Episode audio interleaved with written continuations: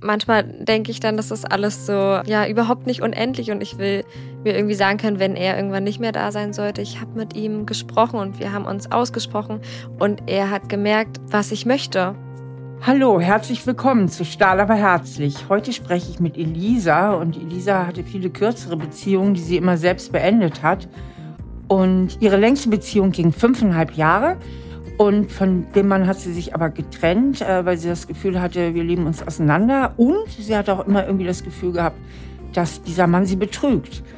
Und wir gehen dann am Ende ihrem Beziehungsmuster mal auf den Grund, äh, das natürlich familiäre Ursachen hat. Hallo Elisa. Hallo. Schön, dass du da bist. Ja, ähm, danke schön. Ich freue mich auch. Gut. Dann würde ich natürlich gerne mal wissen, was dich bekümmert, was mhm. dich beschäftigt und worüber du gerne heute mit mir sprechen würdest. Ja, super gerne. Also ich habe ja den Aufruf gesehen über Instagram und dachte mir, irgendwie fühle ich mich total angesprochen und ähm, ja, habe so die letzten Jahre meiner Beziehungen mir so ein bisschen äh, angeschaut und irgendwie gemerkt, Mensch, da entsteht irgendwie ein Muster mhm. und ein Muster, auf was mich nicht so wirklich glücklich macht und das möchte ich irgendwie selber auflösen und ja, habe mich deswegen mal beworben, hier mitzumachen und würde da gerne mal drüber sprechen. Sehr gerne. Und genau. was ist dieses Muster, was du feststellst? Also, ja, sofort mal reingegrätscht. Ich habe äh, in letzter Zeit etwas kürzere Beziehungen immer, die ich dann selber beende, weil ich mich dann irgendwie auf einmal nicht mehr wohlfühle. Also mhm. irgendwie auf einmal ist jetzt so dahergesagt, da gibt es natürlich viele Gründe dann. Ja, aber irgendwie ist es so ein negativer Beigeschmack und jetzt traue ich mich nicht wirklich wieder was Neues zu beginnen oder in eine Beziehung reinzugehen und würde es irgendwie für mich mal bearbeiten, dass ich da ein bisschen glücklicher werde. Ja, das macht durchaus Sinn.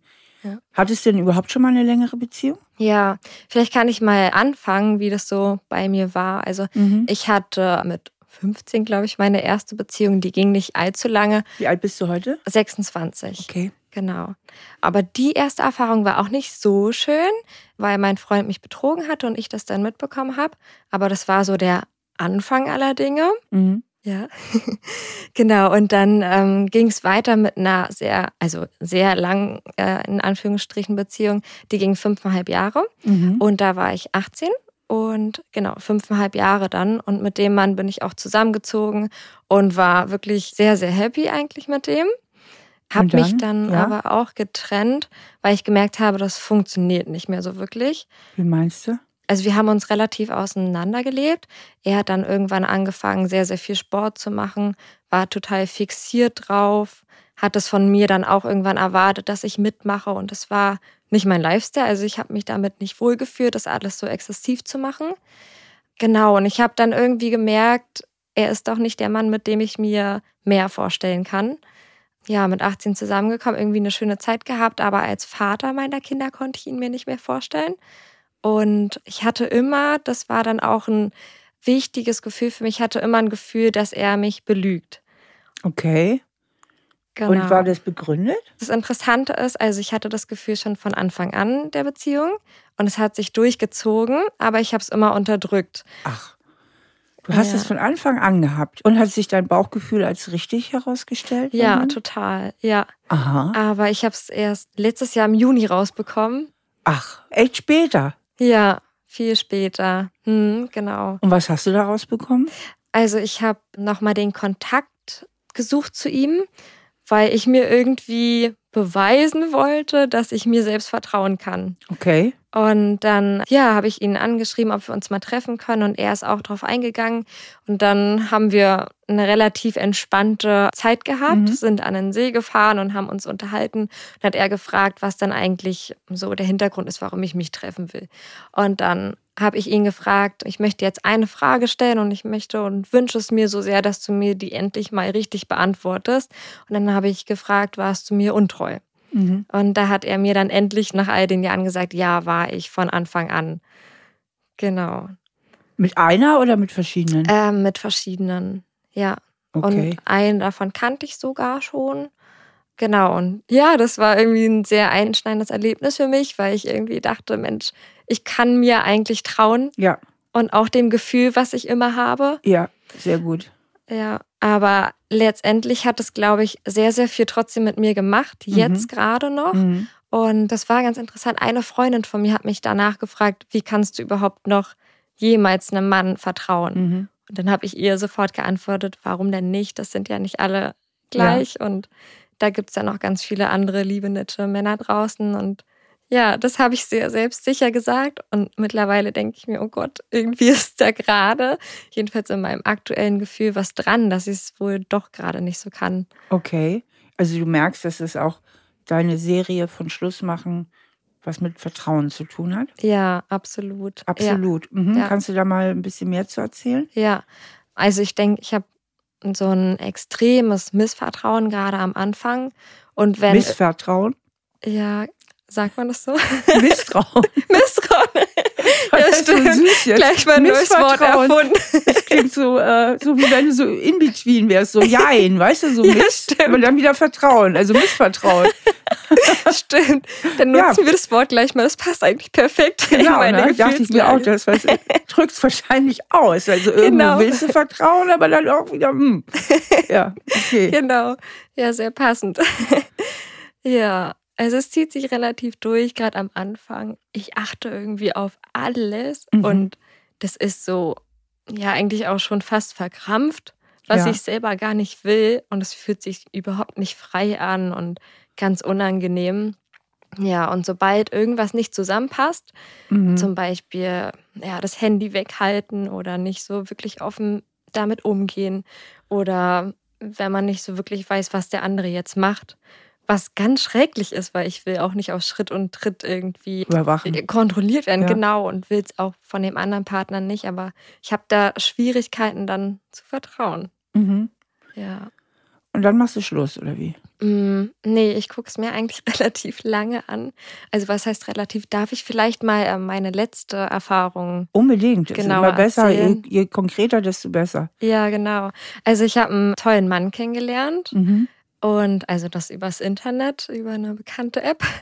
Ja, und den habe ich kennengelernt und wir haben uns getroffen und irgendwie eine sehr, sehr schöne Zeit gehabt. Also an dem Tag, wir sind spazieren gegangen und sind dann irgendwie noch auf ein Hochhaus gegangen und haben uns die Stadt von oben angeguckt. Also so, ja, irgendwie ganz toll gewesen. Und ich hatte da aber auch schon ein ganz komisches Gefühl nach dem ersten Treffen. Mhm. Woher kam das? auch wieder dieses Misstrauen. Ich konnte es nicht genau beschreiben, aber ich weiß nicht, was er in mir ausgelöst hat, aber er hat während des Treffens relativ oft auf sein Handy geschaut, Ja, ganz viel geschrieben, okay. auch relativ viel von anderen Frauen schon erzählt beim ersten Ja. Treffen. Ja, aber ist das dann nicht, also es hört sich so irgendwie begründet an in meinen Ohren. Ja, Ich, ich finde, das ist auch unhöflich, ne? ja, Oder? Da ständig auch dann nebenbei rumtexten und so. ja. Ja, auf jeden Fall, das stimmt. Aber mein Problem ist, ich ziehe dann nicht die Handbremse. Ich lasse es dann weiterlaufen. Und selbst wenn ich die Signale habe, dann mache ich weiter. Und du sprichst ihn anscheinend auch nicht drauf an, ne? Nee, Das äh, wäre so, Mhm. was ich machen würde. ja. Sag mal, äh, muss das eigentlich sein, äh, dass hier ständig, oder was Mhm. machst du denn da ständig auf dem Handy? Ich finde das irgendwie unhöflich. Mhm. Ja, Machst du nicht. mache ich nicht. Nee. Also jedenfalls in der Anfangsphase nicht. Wenn ich dann mit Mhm. jemandem zusammen bin und das alles viel intimer ist, dann spreche ich schon sehr viele Sachen an, Mhm. die dann aber irgendwann irg- nicht mehr zu lösen sind. Und ich glaube, die sind dann auch nicht mehr lösbar von mir, weil ich dann schon so am Ende bin. Also, Also, du sprichst es letztlich dann doch zu spät an, ne? ja, ja, das stimmt. Also wenn du es Mhm. ansprichst, ist eigentlich schon im Grunde das Mhm. Gefühl erkaltet. Ja. Ja, stimmt. Dann habe ich eigentlich schon für mich die Entscheidung getroffen, ohne dass der andere reagieren Genau. kann. Und dann erst Ja. traust du dich das natürlich anzusprechen, weil dann ist es dir schon wieder egal, wie der andere reagiert. Ja, Ja, also sagen wir mal Mhm. so, äh, du bist konfliktscheu. ja. ja. ja, das äh, würde ich so unterschreiben, ja. Mhm. Ja. Ja. Mhm. So, also der hat da auf seinem Handy rumgedaddelt, der hat dir viel von anderen Frauen erzählt Mhm. und du reagierst da eigentlich nicht in dem Mhm. Sinne. Du hörst dir das an, aber sagst nicht, findest das nicht ein bisschen komisch, beim ersten Date mir von anderen Frauen zu erzählen. Also Mhm. hätte ich jetzt gemacht, aber Ja. weißt du so? ja, es hört sich gut an, wenn man es so gemacht hätte. Ja, Ja, ne? stimmt. So, ne? Oder Mhm. ich als Steffi Starr. Ich sage Ja. aber nicht, dass ich der Maßstab aller Dinge bin, Mhm. weil ich hab, bin natürlich manchmal auch ein bisschen zu forsch oder so. Also ich würde sagen dann auch, sag mal, ich finde das ziemlich unhöflich, ehrlich gesagt. Hm. Ja? Finde ich jetzt total cool, wenn ich so höre, dass man dann direkt so reagieren kann. Bist du gar nicht auf die Idee gekommen? Nee, bin ich nicht. Nee. Das ist wirklich nicht in meinem Repertoire. Und ich habe auch mal drüber nachgedacht. Mhm. Ich bin aber generell, also jetzt nicht nur auf Beziehungen, ich bin generell immer sehr konfliktscheu. Ja. Ja. Und ich habe, glaube ich, auch so ein bisschen rausgefunden, woran das liegt. In, also in meiner Kindheit, beziehungsweise, also ich weiß es jetzt nicht genau, aber ich vermute es, wenn ich Konflikte mit meinem Vater hatte, Mhm. dann sind die immer total eskaliert. Okay. Ja, das macht Ja. Sinn. Mhm. Genau. Das heißt, du hattest, hast gar keine positive Erfahrung damit gemacht, mal was anzusprechen. Nee, nicht wirklich. Mhm. Mhm. Ja. Und dein Vater, wie kam es? Also wieso ist das dann so eskaliert? War der nicht kritikfähig oder war der so gekränkt so schnell oder wollte der immer recht haben oder? Mhm. Mm, Ich würde so beschreiben, dass er sehr auf sich fixiert ist. Mhm. Und wenn irgendwas nicht so läuft, wie er das findet oder wie es in, in seinem Kopf entsteht oder seine Wahrheit ist, dann ist er halt sehr sauer gleich. Mhm. Und so ein bisschen narzisstisch an, kann es sein? Mm, Ich glaube schon, ja.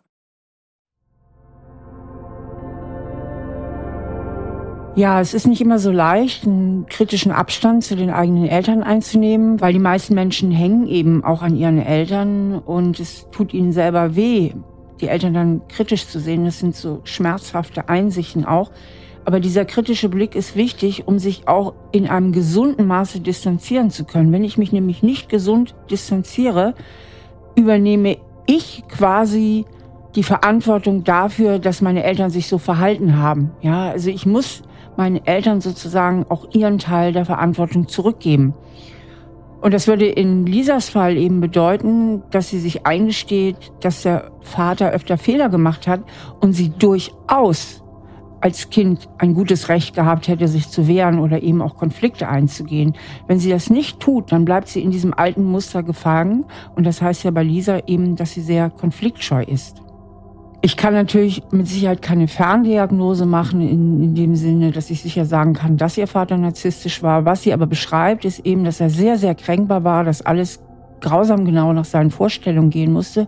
Und wenn das nicht der Fall war, dann wurde er sehr wütend. Und das sind natürlich auch typische Verhaltensweisen, die wir bei narzisstisch geprägten Menschen vorfinden, dass sie ein ganz, ganz hohes Motiv haben, in allen Beziehungen eine starke Kontrolle zu bewahren. Das heißt, sie brauchen immer die Oberhand. Würde es auch erreichen, wenn man das mit sich selbst ausmacht, weil ich habe es schon aktiv mit ihm probiert. Das scheint ja keinen Sinn zu haben. Nee, Die absolut. Erfahrung hast du nicht. schon als Kind ja, gemacht. ja, Ja, ja. genau. Ja, Absolut, absolut. Mhm. Du, es ist nicht mit jedem alles klärbar. Mhm. Ich sage manchmal auch immer so, Kommunikation wird überschätzt. Mhm. Weil wenn der, dass dein Gegenüber nicht für sich selbst reflektiert ist und für sich selbst bereit ist, auch Verantwortung für seinen Teil an der schwierigen Situation zu nehmen, das wäre ja, dass dein Vater sagen müsste, weißt du was, Elisa, es tut mir leid, ich war zu kränkbar oft, ne, und ich habe Mhm. dann immer Recht behalten und du hattest gar keine Chance mal als Kind, Ja. auch was durchzusetzen. Das wäre ja, dass er die Verantwortung für sich übernimmt. Mhm. Aber viele Eltern sind dazu ja irgendwie nicht bereit und nicht in der Lage. Mhm. Dann steht man da ziemlich auf verlorenem Posten. Und Hauptsache, du findest für dich selbst zu einer klaren Haltung. Mhm. Eine klare Haltung und auch, dass du für dich erkennst, und genau diese Spuren hat sie in mir hinterlassen. Weil in der Psychologie ist das wie in der Medizin. Die Diagnose steht vor der Heilung. Also du musst ja erstmal wissen, wo hapert es bei mir. Und da Mhm. haben wir jetzt einen dicken roten Faden, das ist ja die Konfliktscheu. Ja, ja. Haben wir schnell rausgefunden. Ja, Ja. genau. Ja. Und meistens hängt ja Konfliktscheu auch noch mit dem Selbstwertgefühl zusammen, dass man Mhm. im tiefsten Inneren so das Gefühl hat, ja, wie ist denn dein Selbstwertgefühl? Ich frage dich mal direkt. Ich würde sagen, tagesabhängig. Okay. Ich habe richtig starke Tage, wo ich mich super, super wohl fühle und dann halt auch wieder sehr schwache. Aber ich Mhm. würde insgesamt sagen, mittelmäßig. Mittelmäßig. mhm. Ja. Und ähm, wenn du mal so in dich hineinspürst, was sind so tiefe innere Überzeugungen in dir, die du mit so rumträgst, ähm, Mhm. so Glaubenssätze, Ja, oh, ziemlich schwer ähm, darüber zu sprechen, weil das ganz schön blöde Glaubenssätze für mich sind. Aber generell sind die eigentlich, dass ich ziemlich schwach bin. also ich bin schwach. Mhm. Ich kann nicht eigenständig sein, mhm. Obwohl ich von außen betrachtet und logisch betrachtet enorm eigenständig bin.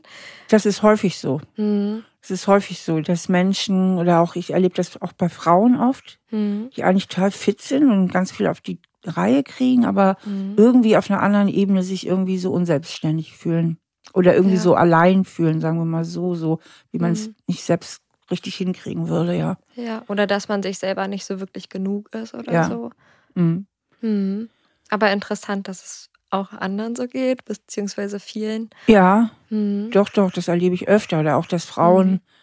irgendwie ihr Leben total gut auf die Kette kriegen und sich dann aber auf eine furchtbare Art abhängig machen von einem Mann, der ihnen überhaupt nicht gut tut oder so. Mhm. Ne? Ja, ja.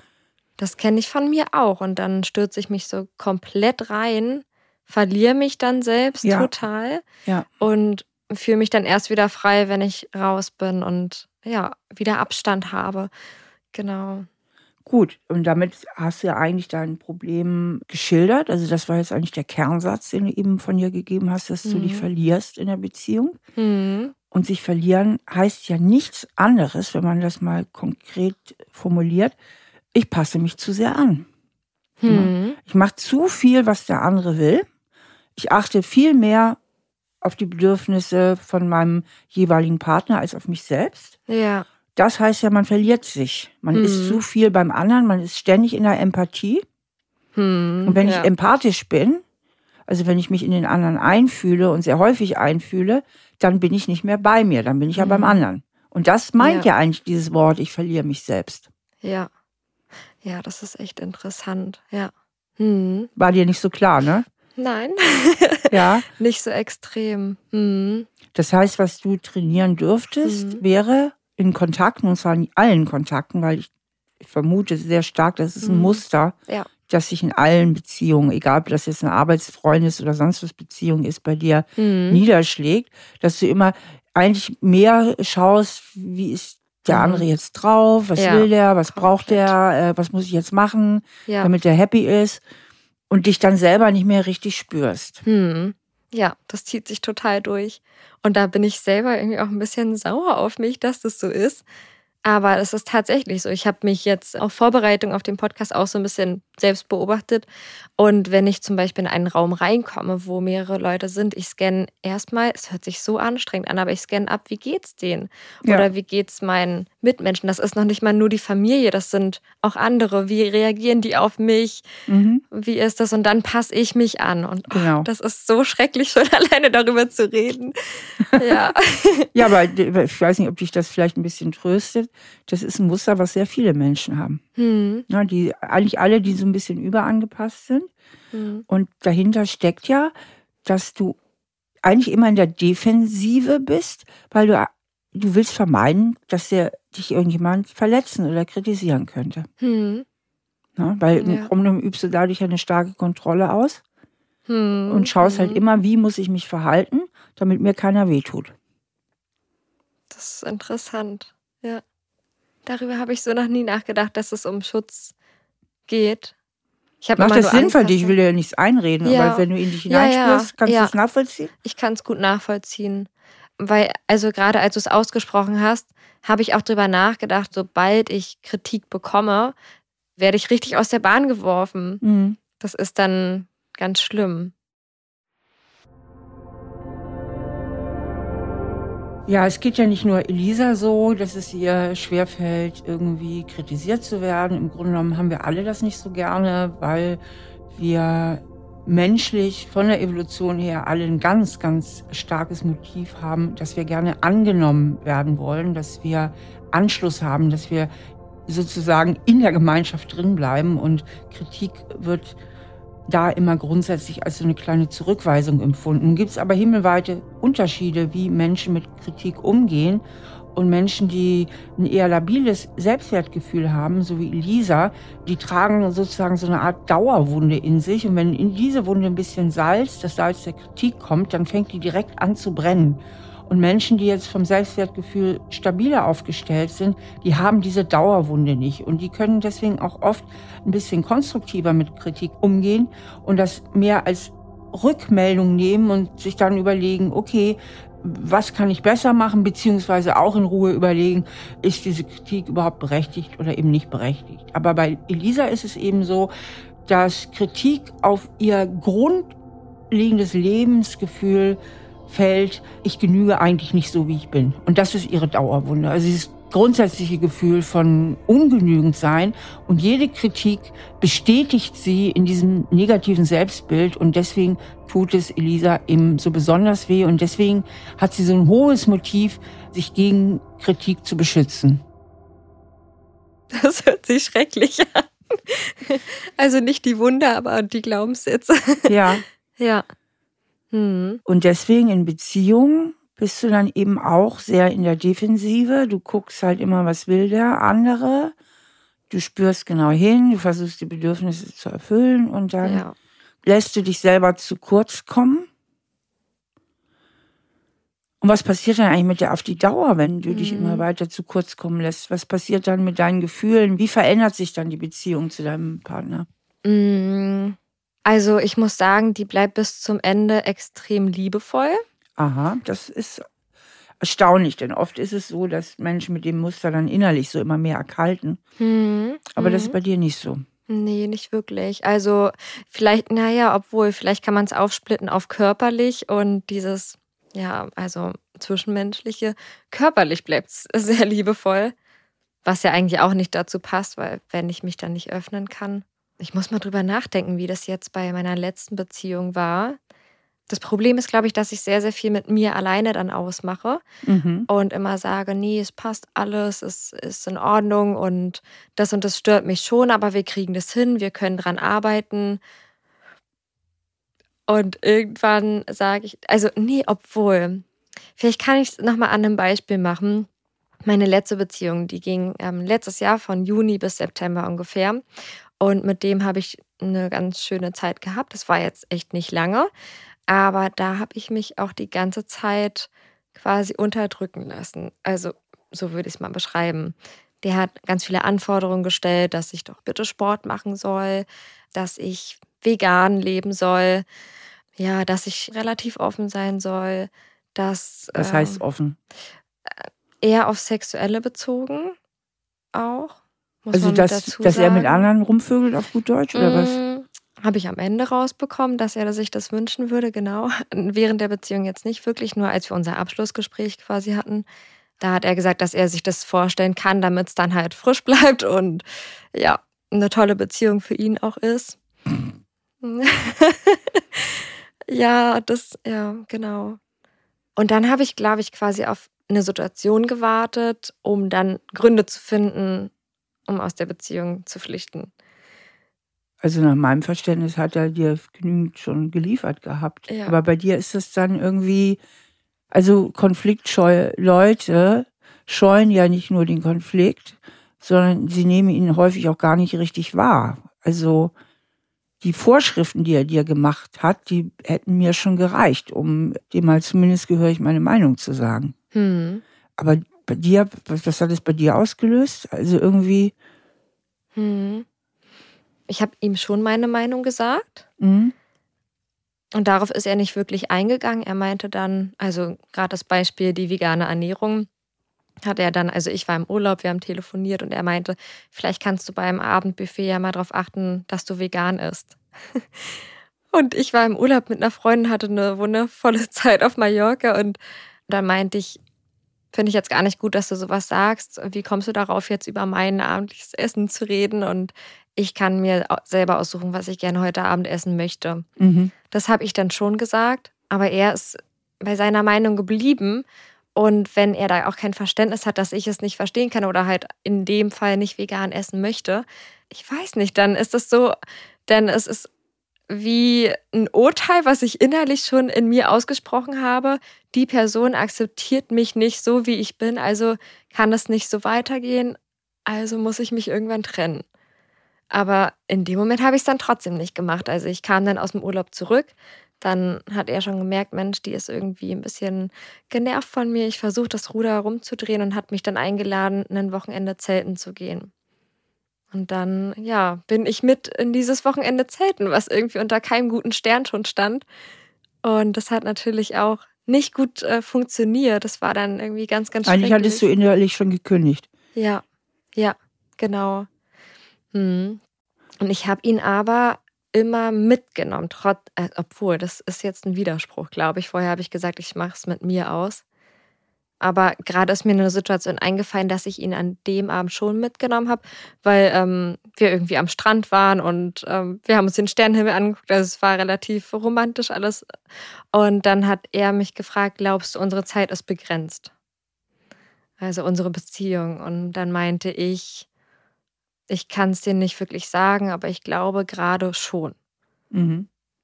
Und damit habe ich es ausgesprochen, dass es für mich eigentlich irgendwann ein Ende dann ist, wenn, wenn es so weiterläuft wie bisher. Und wie ist es dann weitergegangen? Dann sind wir zurück. Also er, wir Also sind nicht. warst du eigentlich schon fertig jetzt mit der Beziehung oder hast du ihm wirklich noch eine Chance gegeben? Ich glaube, zu dem Zeitpunkt habe ich ihm noch eine Chance gegeben. Genau.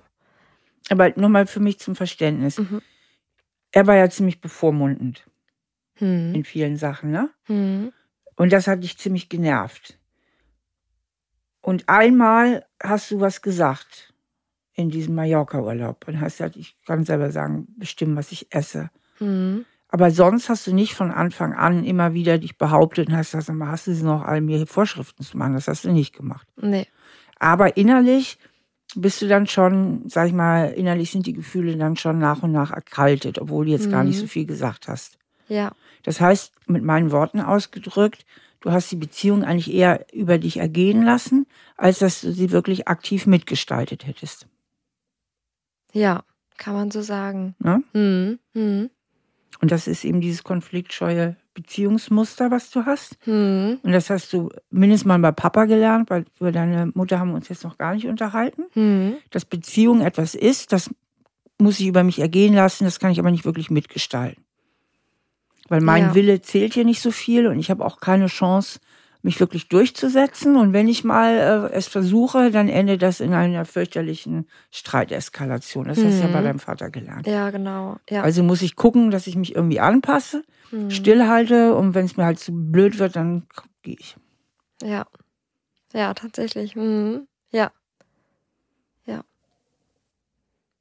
Was dann aber auch sehr, sehr schwierig ist, weil ich habe auch schon öfter den Vorwurf dann von meinen Männern bekommen, dass ich sie sehr enttäusche, dass sie damit jetzt nicht wirklich gerechnet hätten. können sie auch nicht, wenn bis dann kein böses Mhm. Wort fiel. Richtig. Früher hat man immer gesagt, er ging Zigaretten holen und kam nie wieder und bis dahin Mhm. fiel kein böses Wort. Ne? ja, Das ist ja, so ein bisschen dieses Muster, was du hast. Ne? Mhm. Du passt dich nach vorne an, Mhm. machst innerlich die Kündigung Mhm. und die können ja keine Gedanken lesen. Ne? Ja. Ja, das stimmt. Ja. Insofern gibst du denen natürlich auch keine Chance, weil sie ja gar nicht die Chance haben, was richtig zu machen, Mhm. weil sie ja nicht wissen, was dich nervt. Ja. Ja. Beziehungsweise ganz am Ende hau ich alles raus. Ja, Da genau. Dann ich kommt, die dann Endab alles. dann kommt die Endabrechnung. Ja, genau. Oh Gott, das hört sich schrecklich an.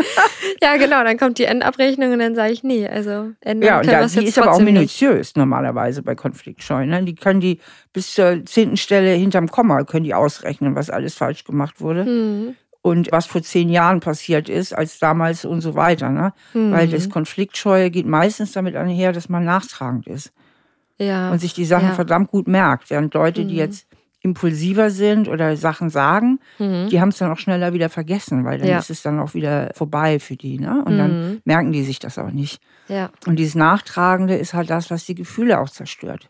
Hm. Ja, weil die Gefühle erkalten immer mehr mit jeder weiteren Kränkung oder mit jeder weiteren Grenzverletzung, die man erduldet, Hm. anstatt sich zu wehren. Hm. Denn da entsteht ja auch eine Wut auf den anderen. Hm. Und wenn die Wut nicht nach außen geht, dann geht sie nach innen in Form kalter Wut. Und diese kalte Wut lässt eben die Gefühle auch erkalten. Ah ja. Die Situation hattet ihr in eurem Podcast beschrieben, ne? Da hattest du von dir und deinem Mann berichtet. Und dann äh, hattest du irgendwie, das hat mich auch so ein bisschen inspiriert, da hattest du dann gesagt, dass du, glaube ich, sofort Dinge ansprichst und danach alles wieder gut ist. Ja. Und dann habe ich auch gedacht, boah, Wahnsinn, das ist irgendwie eine coole Situation, dass danach auch wieder alles gut sein kann. Ja, Und die kannte ich bisher noch nicht so, dass man das so lösen kann. genau. Weil Mhm. du hast ja eine ganz tiefe Prägung durch deinen Vater. Hm. Ja, Also in hm. deinem Gehirn ist das irgendwie so tief eingeprägt, Streit ist immer Katastrophe. Ja, ja. ja. Genau. Und da ist es ganz, ganz wichtig, dass du dich von dieser Identifizierung mit deiner Kindheit löst und klar siehst, die Welt da draußen ist nicht wie Papa. Hm. Na, es gibt durchaus konfliktfähige Menschen, mit denen man Sachen ansprechen kann. Und ja, man kann die Sachen ja auch freundlich ansprechen. Hm. Und die konfliktfähig sind und die damit umgehen können. Ja. Und Weil, die dann nicht gehen oder mich genau. ähm, anschreien, wenn ich genau. sage, dass irgendwas nicht passt. Weil mit mhm. deinem Muster belastest du die Beziehung mehr, als wenn du die Dinge ansprechen würdest. Mhm. Mhm. Wenn du so konfliktscheu bist, kann man es dir eigentlich nicht recht machen, mhm. weil die anderen können ja nicht deine Gedanken erraten. Ja. Also äh, eigentlich läuft man bei dir zwangsläufig in die Falle als mhm. Partner, mhm. weil man ja nicht weiß, woran man mit dir ist. Mhm. ja, hört sich nicht gut an. Sonst bin ich eigentlich eine ganz nette Partnerin, glaube ich. Aber in der Hinsicht wahrscheinlich nicht. Nee, genau. Stimmt. Ja, also ich sage ja immer, mm, um so seine Ich-Angst zu überwinden. Das ist ja so eine mhm. Ich-Angst. Du hast ja eigentlich Angst, dass du, du hast Angst vor Zurückweisung und deswegen bist du so wahnsinnig defensiv und sagst halt nichts und vermeidest mhm. die Konflikte. Und solche Ich-Ängste, finde ich, kann man immer ganz gut mit höheren Werten auch überwinden. Mhm. Weil so höhere Werte, mit denen kann man sich irgendwie so das Rückgrat stärken. Und so ein höherer Wert für dich könnte zum Beispiel Wert Fairness sein. Mhm. Dass, wenn in dem Moment, wo du dich ertappst, also du musst es merken, du musst ja. merken, oh, jetzt bin ich wieder konfliktscheu, jetzt sage ich wieder ja, wo ich nein meine, oder jetzt spreche ich irgendwas nicht an, was ich mhm. eigentlich ansprechen müsste. Frag dich mal in dem Moment, ob das eigentlich so fair ist, was du da gerade machst. Mhm. Wenn ich es für mich selbst behalte. Wenn du es merkst. Und mhm. dann sagst du, nee, es wäre jetzt eigentlich viel fairer. Mhm. Ich würde was sagen, denn nur so hat der andere überhaupt eine Chance, eine Stellung zu beziehen. Mhm. Ja, ja. Also sonst hat er keine Chance. Sonst läuft er einfach in mein unsichtbar aufgeklapptes Messer. Mhm. Mhm. Ja. Und wie kann ich das sonst noch angehen? Also gerade diese Auflösung zu den Gefühlen zu meinem Papa. Ich weiß nicht, wie ich das angehen soll. Also ich habe da schon relativ lange eigentlich dran, weil mich das auch relativ lange beschäftigt, seit ich ausgezogen bin. Also da war ich ungefähr 20, jetzt bin ich 26. Aber ich habe immer noch so viel Wut und so viel ja. Ähm, ja, negative Gefühle, was er mir quasi, also angetan klingt jetzt ganz schön schlimm, aber da sind schon viele Sachen vorgefallen, die jetzt nicht so in Ordnung waren. Mhm. Und ja, ich kann das irgendwie nicht für mich auflösen. Und was mich auch so ein bisschen traurig macht. Ich habe mich gestern mit ihm getroffen, um einfach mal zu gucken, hey, kann ich das auf eine normale Ebene bringen? Kann ich mich mit ihm treffen, ohne sauer auf ihn zu sein? Und ich finde irgendwie immer neue Sachen, die mich sauer machen. Also zum Beispiel, dass er auch kein Interesse an mir hat. Wir waren dann frühstücken und er fragt nichts über mich, über mein Leben. Wenn ich was erzähle, dann sagt er, ja, okay, und erzählt von sich. Und, und sagst du dann was? Also ich habe schon öfter was gesagt, gestern jetzt nicht, weil ich das emotional nicht so ähm, halten konnte gestern, glaube ich. Aber wenn ich was gesagt habe, dann bin ich zickig, dann, ja, was bin ich dann alles für ihn? Ach, er sagt dann, du wirst zickig? Ja, genau. Oh. Ja, ich bin zick, ich bin zu hart.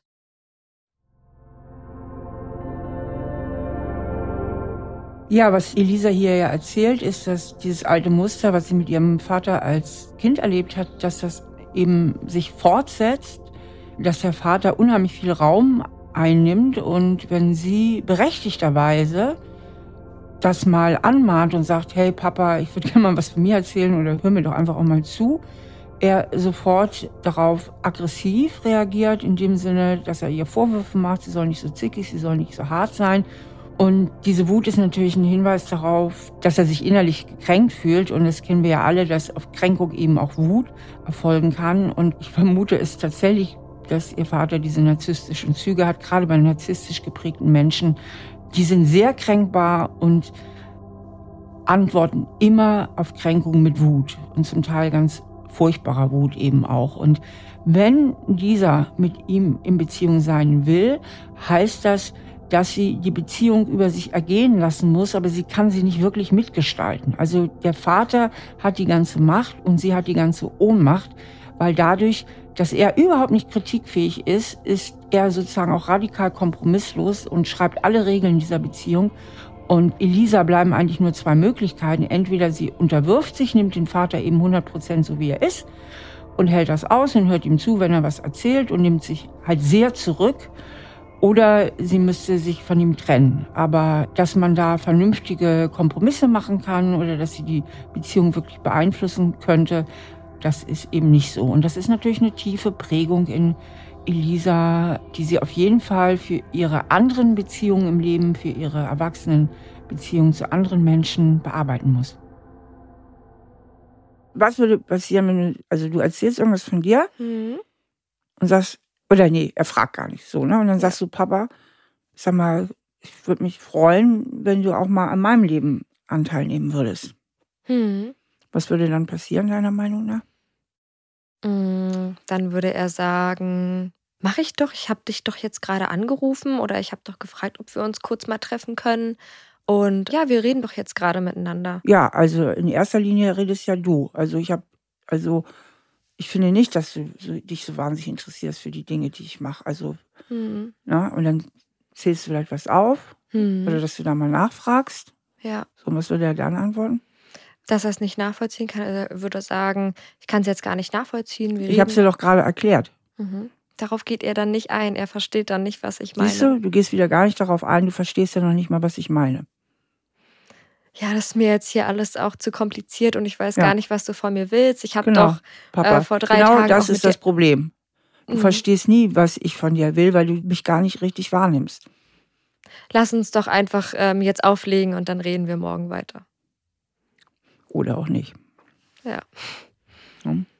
Also ich merke so, ich habe jetzt mal so deine Rolle übernommen. Ja. Also wenn man jetzt einfach ein bisschen wehrhafter wäre oder sich mal mehr, mhm. ne, mhm. sich mal mehr selbst behaupten würde. Mhm. Also so wie du mir deinen Vater schilderst, denke ich, hat er schon ziemlich narzisstische Züge.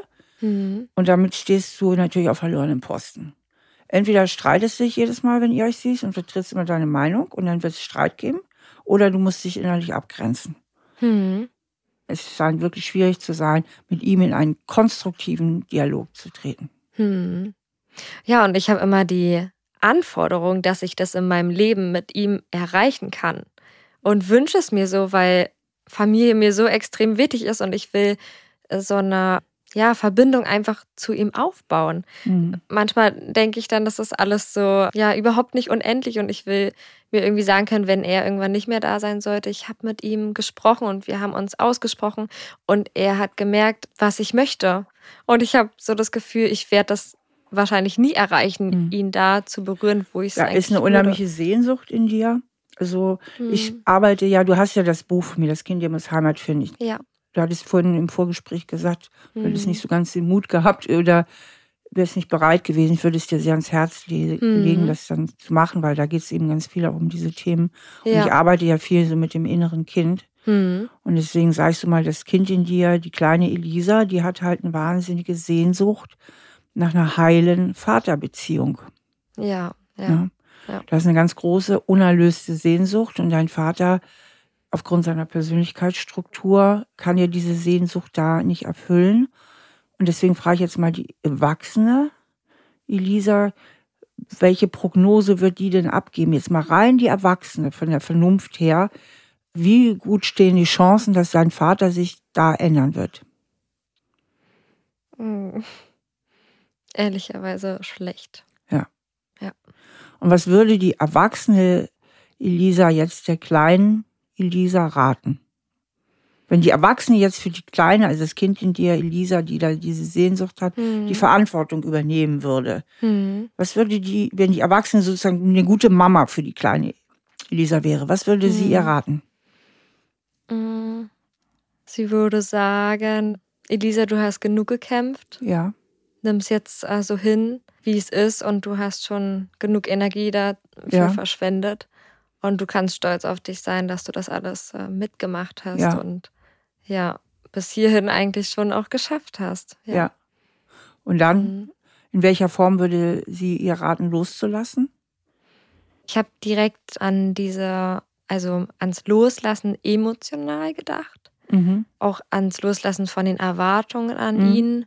Dass ich ihn nicht umstricken kann, dass Ja. ich ihn nicht so haben kann, wie ich mir gerne wünsche. Mhm. Ja. Aber schon auch so trotzdem so ein bisschen Widerstand, dass ich, also es fällt mir gerade ein, dass ich mir trotzdem wünsche, dass er Interesse an meinem Leben zeigt und dass er vielleicht trotzdem auch mal mehr nachfragen kann. Ja, jetzt kommt wieder die Kleine ins Spiel, ne? ja, Die, die, die, die ja. sagt, ich will aber, ich will aber, ne? ja, Sagt die Kleine. Es muss, doch Mhm. möglich, muss doch möglich sein, so. ja. Und was sagt die Große jetzt wieder? Das ist nicht möglich. Hm. Lass los. Ja. Aber wie sind dann Gespräche mit ihm überhaupt möglich? Überleg mal, du kennst ihn ja, wie würdest du es machen? Wenn es jetzt rein die Erwachsene die Gespräche oder den Kontakt gestaltet. Mhm. Mm. Ich erzähle das, was ich für wichtig empfinde, was ich erzählen möchte, Mhm. höre ihm auch zu und ja, wenn es mir zu viel ist, dann gestalte ich es selber, dass ich dann ja nicht über, also nicht alles über mich ergehen lasse und vielleicht das selber auch trotzdem ein bisschen mehr lenken kann. Mhm. Ja. Und äh, was du natürlich einbauen müsstest aus meiner Sicht, du sagst ja, ich will ihm schon was von mir erzählen, Mhm. dass du deine Erwartungen sehr runterfährst, dass er auch über eine längere Zeit zuhört. Oder Mhm. eben dann doch hin und wieder sagst, Papa, jetzt hör doch mal zu. Hm. Und Ja. er bricht mich doch nicht gleich wieder. Hm. Das wäre dann auch so ein bisschen Widerstand trotzdem, aber Ja, das wäre, aber das wäre mitgestalten. Das wäre jetzt was Ja. anderes, als so an der Hoffnung hängen, dass er sich grundlegend nochmal ändert. hm. Ja. Weil das ist äh, ziemlich unwahrscheinlich. Hm. Ja. Meine Vorstellung bröckelt gerade. Ja. Hm. Und wie geht's dir damit? Ah, nicht so gut gerade. Ja. Hm. Aber irgendwie fühlt sich trotzdem auch ein bisschen nach Freiheit an, wenn ich das ja einfach für mich dann so ein bisschen abgrenzen kann auch Ja. zu ihm. Ja. Hm. Bindung wird weniger, Freiheit größer. Ja. Ja. Ja. Ja, bis vor ein paar Monaten hat er mich noch jeden Morgen angerufen. Jeden Morgen. Jeden Morgen. Und ähm, dann habe ich irgendwann gesagt, du, Papa, das ist mir zu viel. Mhm. Und also das ist schon unglaublich. Mit 26 oder da war Ja. ich 25. Und er war immer so stolz drauf und erzählt einen, ähm, unsere Verbindung ist so toll und positiv. Und ja, und es ist aber nicht so. Nö. Also für ihn ist es Hauptsache nach außen irgendwie toll und Oh je, oberflächlich und Ja. Hauptsache, also es ist toll, weil wir jeden Morgen telefonieren, aber was man bespricht und wie tief die Verbindung ist, die Ja. ist völlig unrelevant und dann ja, habe ich mich dann irgendwann auch getraut zu sagen, hey, das passt mir jetzt eigentlich nicht so und habe mich dann erst so ja, letzten Sommer relativ abgegrenzt Mhm. Und für mich entschieden, ich möchte nicht jeden Morgen telefonieren. Und wie ist er damit umgegangen? Er war sehr gekränkt, Mhm. auch irgendwie sehr traurig. Oh, das ist dann schwer auszuhalten für dich, oder? Ja, ja. Also er ist dann auch, also man muss dazu sagen, er ist leider auch Alkoholiker und gerade auch wenn er dann, also er trinkt halt abends sehr viel und wenn er dann getrunken hat, dann hat er mich auch öfter mal angerufen und ja, gesagt, dass es ihm jetzt so schlecht geht und ja, und letztendlich war ich aber die, die alleine zu Hause war und es alleine aushalten musste und er war bei seiner Frau und ähm, Ist seine Frau deine Mutter? Nee, mm, mm, nee. Genau. Er hat dann, also er hat jetzt neu geheiratet, 2018. Ja, Mhm. genau. Also hast du eine Menge Abgrenzungsarbeit schon noch zu leisten bei deinem Vater, ne? Hm. Ja, ja, auf jeden Fall. Also ein bisschen habe ich schon geschafft. Mhm. Aber der Prozess, der hat echt erst letztes Jahr so ein bisschen angefangen. Ja. Ja. Darf ich mal fragen, welche Rolle spielt deine Mutter in dem Ganzen? Mm, Eine sehr, sehr, sehr angepasste. Mhm. Ja. Also war sie dir da auch so ein, natürlich nicht so ein gutes Vorbild in Sachen absolut Selbstbehauptung, nicht. gell? Nein, immer noch nicht, genau. Ich habe manchmal das Gefühl, ich überhole sie jetzt total, weil Ja. ich mich damit beschäftige. Ja. Und dann macht es mich so sauer, dass sie es nicht schafft. Ja.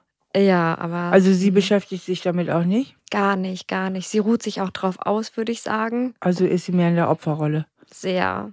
Mhm. Sie sagt halt, dass sie sich aufgrund von Depressionen mhm. äh, schlecht fühlt. Sie kann nichts dran ändern. Sie weiß nicht, was sie glücklich macht. Und dann mhm. sage ich, Mama, dann find's raus. Ich mhm. bin auch dabei, es rauszufinden, was mich glücklich macht, was ich gerne mache. Ja. Also seine Mutter übernimmt gar nicht die Verantwortung für sich selbst. Gar nicht. Mm -mm. Ja. Und dein ja. Vater auch nicht. Mhm. Und äh, du bist voll dabei, die Verantwortung für dich zu übernehmen. Aber du kannst nicht noch die Verantwortung für deine Eltern tragen. Ne? Mhm. In dem Sinne, dass du die immer stabilisierst und alles versuchst, da richtig zu machen. Ja. Ja, habe ich immer versucht, aber irgendwie ja, merke ich dann auch, dass meine Energie schwindet und das ja. einfach nicht möglich ist. Und dieses Muster hast, übernimmst du halt in deiner Erwachsenenbeziehung. Du hast ja ein doppeltes Päckchen. Ja, der narzisstische Vater, der eben dadurch auch sehr wenig deine Bedürfnisse gesehen hat und dich, also nicht empathisch war und wo du dich wahnsinnig anpassen musstest, um mit dem irgendwie klarzukommen. Und die Mutter, die dir auch so ein sehr schwaches Vorbild gelebt hat, ne? also mhm. die, die ja diese Überanpassung auch so vorgelebt hat. Mhm. Und das mhm. sind natürlich alles so starke Identifizierungen, die du da hast. Also Identifizierung heißt, dass du dass sich das so stark irgendwo auch geprägt hat. Und jetzt ist natürlich wichtig, dass du diese alten Häute sozusagen abwirfst, dass du dich mhm. da rausschälst mhm. und mehr zu dir wirklich selbst findest. Ja. Und das würde für dich bedeuten, dass du autonomer wirst und aus dieser Überanpassung rauskommst und deine negativen Glaubenssätze veränderst. Das können wir heute nicht alles machen, mhm. ne? aber es müsste ja in die Richtung gehen, ich genüge, ich bin okay, wie ich bin. Ich darf mhm. eine eigene Meinung haben, ich darf einen eigenen Willen haben. Da kannst du aber wunderbar auch noch mit meinen Büchern arbeiten. Mhm. Also autonomer wirst, dieses Selbstwertgefühl erstmal stärkst. Ne? Ich darf ich sein, ich darf meine Bedürfnisse ähm, haben, ich darf für mich sorgen, ne? für ja. meine Bedürfnisse sorgen. Ja. Eben auch innerhalb von Beziehungen und nicht, wenn alles zu spät ist und dann kriegt mhm. derjenige die Endabrechnung. Mhm. Und dass du lernst, da mehr für dich einzutreten. Ne? Mhm. Und das heißt eben auch, deine Beziehung nicht über dich ergehen lässt, sondern sie mitgestaltest. Und das würde bedeuten, dass du eben früher auch sagst, wie es dir geht und was du dir wünschst und so weiter. Mhm. Hört sich nach sehr viel Arbeit an, aber kann ja auch ein schöner Prozess sein. Ich weiß gar nicht, ob das so viel Arbeit ist, weil es ist ja, ja eigentlich ein wahnsinnig roter Faden. Ja. Im Grunde genommen sind es ja nur ein paar Hebel, die du umlegen musst. Also so, die Arbeit ist vielleicht das Trainieren, hm. aber nicht, dass es besonders kompliziert wäre. Mhm. Also es geht mhm. darum, Selbstwertstärkung, ich genüge, ich bin okay. Ja. Klappe aufmachen. Ne? ja. Und immer merken, also mein Mantra, ich sage mal, das ist mein Steffi Stahl-Mantra, ertappen und umschalten, ertappen und umschalten. Mhm. Ertappen, wenn du wieder in diesem Schattenkind bist, also diesem negativen inneren Kindanteil, ne, der mhm. wieder sich klein machen will, der wieder Ja sagen will, der artig sein will, das musst du mhm. merken in dem Moment, musst du es merken. Ertappst du dich und schaltest um auf die Erwachsene. Ja. Und sagst, stopp, ich bin heute groß, die Welt da draußen ist nicht Mama und Papa. Hm. Und ich sage jetzt meine Meinung, ich sage jetzt, was ich will. Hm. Und sage nicht ja. einfach Ja und Arm, obwohl ich gar nicht dafür bin. Ja. Und das ist dann eine Trainingssache. Aber und, das ist absolut gut zu schaffen. Und du hm. bist sehr reflektiert. Also, das kriegst du in jedem Fall hin. Super. Das hört sich gut an. Ja, Und ja. das Wort Fairness über dem Kopf, wenn ich neue Beziehungen eingehe. Genau, genau. Ja. Tatsächlich über dem Kopf. Also bei meinem Sonnenkind-Schablone, dann kommen ja auch die Werte, werden tatsächlich über den Kopf gezeichnet. Hm. Weil wenn du jetzt zum Beispiel mit den Büchern arbeitest, ich habe ja auch ein Arbeitsbuch, dann ja. kannst du das ja alles nochmal ganz systematisch dann auch das Sonnenkind in dir entfalten und so weiter. Hm. Ja, aber das ist absolut machbar. Ich freue mich drauf. Gut. Ja. ja, gut. Wie geht's dir jetzt? Ja, ich bin ein bisschen erleichtert. Ich war ja doch relativ aufgeregt. Ja. Aber ähm, ja, ich freue mich, dass ich jetzt so die Chance hatte, das alles auch so ein bisschen zu erkennen. Ja, dass ich es mir wahrscheinlich auch öfter nochmal selber anhören kann. Mhm. dass ich einfach weiß, hey, wie hast du vor zehn Jahren getickt? Dann höre ich es mir in zehn Jahren und denke, wow, was habe ich alles geschafft? ja, finde ich voll schön, dass ich die Chance hier bekommen habe. Freut mich. Ja, schön. Vielen Dank für dein Vertrauen und für das tolle Gespräch. Ja, danke auch an dich. Hm. Vielen Dank. Ja, das war das Gespräch mit Elisa heute. Es hat mich sehr gefreut, dass Elisa bereit war, ihr Problem, ihr Thema mit uns zu teilen, mit mir zu teilen. Und es hat sich mal wieder gezeigt, wie entscheidend einfach diese Kindheit ist, wie entscheidend unsere Erfahrungen, die wir mit unseren Eltern machen, unser Gehirn prägen und damit unsere Gefühle prägen, unser Denken prägt. Und es ist ja nicht so ganz leicht, aus diesen Prägungen rauszukommen. Aber je bewusster wir uns werden, dass wir sie haben, desto leichter wird es uns auch fallen. Und dann geht es ja wie so oft im Leben darum, auch neue Erkenntnisse im Leben einfach mal umzusetzen, indem man neues Verhalten auch trainiert und probiert. Und je öfter Elisa das tun wird, desto mehr wird sich auch eben Neues in ihr festsetzen, neue Gedanken, neue Gefühle und neue Verhaltensweisen. Da bin ich ganz optimistisch, dass ihr das gelingen wird mit der Zeit. Das nächste Mal ist Felix Jehn bei mir. Er ist ein extrem erfolgreicher DJ. Und trotz seiner riesigen Erfolge, die er weltweit feiert, plagen ihn Versagensängste. Wie er damit umgehen kann und woher diese Ängste vermutlich kommen, darüber werde ich mit ihm sprechen. Ja, wenn euch dieser Podcast bereichert und gefällt, dann freue ich mich natürlich, wenn ihr ihn weiterempfehlt oder ihn auch abonniert. Und super wäre natürlich auch, wenn ihr Bewertungen abgeben könntet auf iTunes. Das gibt mir auch eine Richtung, was euch gefällt, was euch vielleicht auch weniger gefällt. Und Gern könnt ihr auch mal meine Homepage besuchen, stephaniestahl.de. Dort findet ihr auch meinen anderen Podcast. So bin ich eben, der Psychologie-Podcast für alle Normalgestörten. Stahl aber herzlich, der Psychotherapie-Podcast mit Stefanie Stahl.